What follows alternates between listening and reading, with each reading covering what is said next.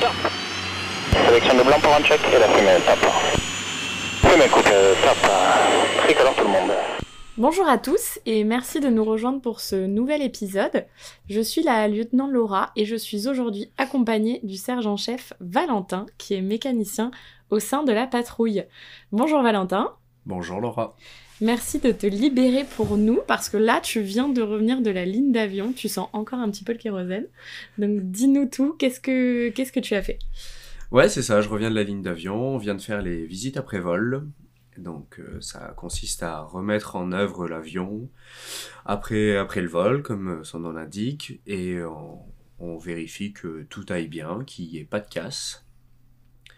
Et puis voilà, on le remet, on le remet en condition pour le prochain vol. Donc là, en l'occurrence, ça revole pas après, mais comme ça, les avions sont déjà prêts pour lundi. Et vous faites ça aussi avant le vol? C'est ça. Il y a aussi une visite avant vol pour préparer l'avion, être sûr que tout soit bon pour le vol.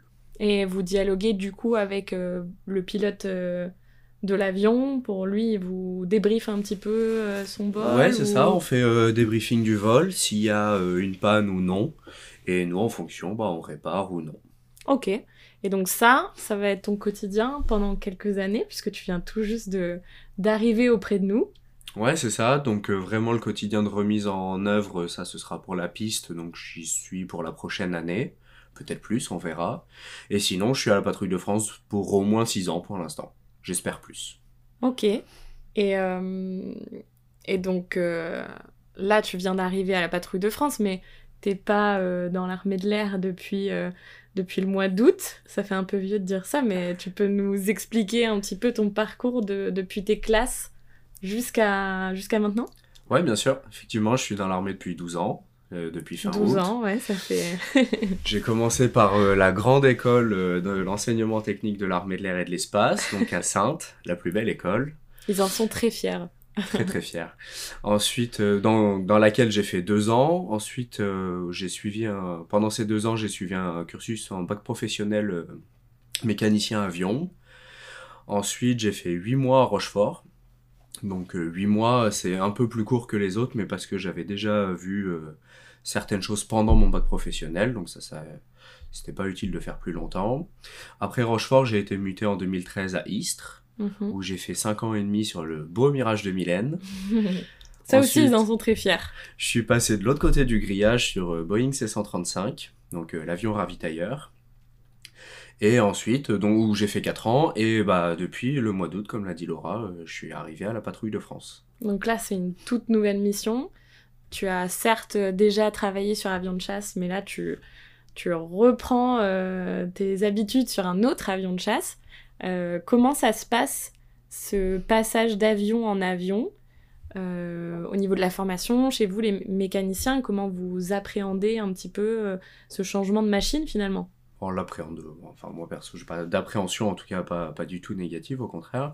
Parce que en fait, quand on change de machine, donc là, moi c'est mon cas pour la semaine prochaine, je pars pour un mois de formation pour euh, connaître l'Alpha Jet. Et euh, j'ai fait exactement la même chose sur Mirage 2000 ou sur euh, Boeing en fait. On a une formation euh, qui est spécifique à l'avion et qui nous permet de le connaître le plus en profondeur possible. Alors évidemment, euh, on vit pas sur nos acquis et uniquement sur cette formation parce que après on apprend aussi beaucoup sur le tas, on a la documentation technique à l'unité et tout ça pour apprendre le mieux possible la machine. Mais c'est quand même assez chouette de se dire que on fera, on ne travaillera pas toute sa carrière sur une même machine. Vous êtes quand même amené, si vous le souhaitez, à, à passer euh, d'un avion de transport à un avion de chasse, peut-être pourquoi pas hélicoptère. Ouais, c'est ça, comme, euh, comme tu le dis, c'est si on le souhaite, on a la possibilité. Moi, je trouve ça, je trouve que c'est vraiment une super chance. On a la possibilité de changer de machine. euh, alors, ça nous fait, euh, moi personnellement, ça me fait aussi me remettre en question, ça me fait plus Mm. d'expérience et tout ça. Ouais, ça c'est bien. Mais c'est vrai qu'on a, on a cette chance. Si on veut, on peut faire plein de belles choses dans l'armée de l'air. Donc ça, euh, ça c'est vraiment super. Et donc euh, là, Alpha Jet, Patrouille de France, ça va être un rôle un petit peu spécial, puisque tu vas être euh, de piste. Enfin, on vous appelle les pistards. Mais est-ce que tu peux nous expliquer un petit peu ça et surtout comment tu l'appréhendes? On sait bien qu'on a un rythme un peu spécial qui est différent de ce qu'on peut vivre dans une autre unité ou bien même en opération extérieure. Comment toi tu l'imagines, ou sachant que tu as quand même été pistard avant, mais euh, voilà, peut-être au sein de cette unité.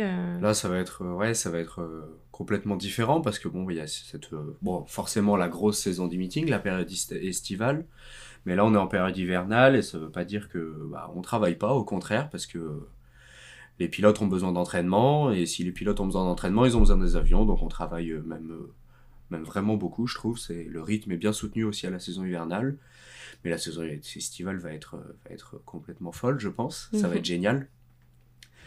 Et puis, ouais, derrière ça, beaucoup de boulot, c'est beaucoup euh, être face aux gens et tout ça. Alors que c'est vrai que, par exemple, tu parlais d'opération extérieure l'opération extérieure, euh, bon bah moi je suis parti deux fois deux mois.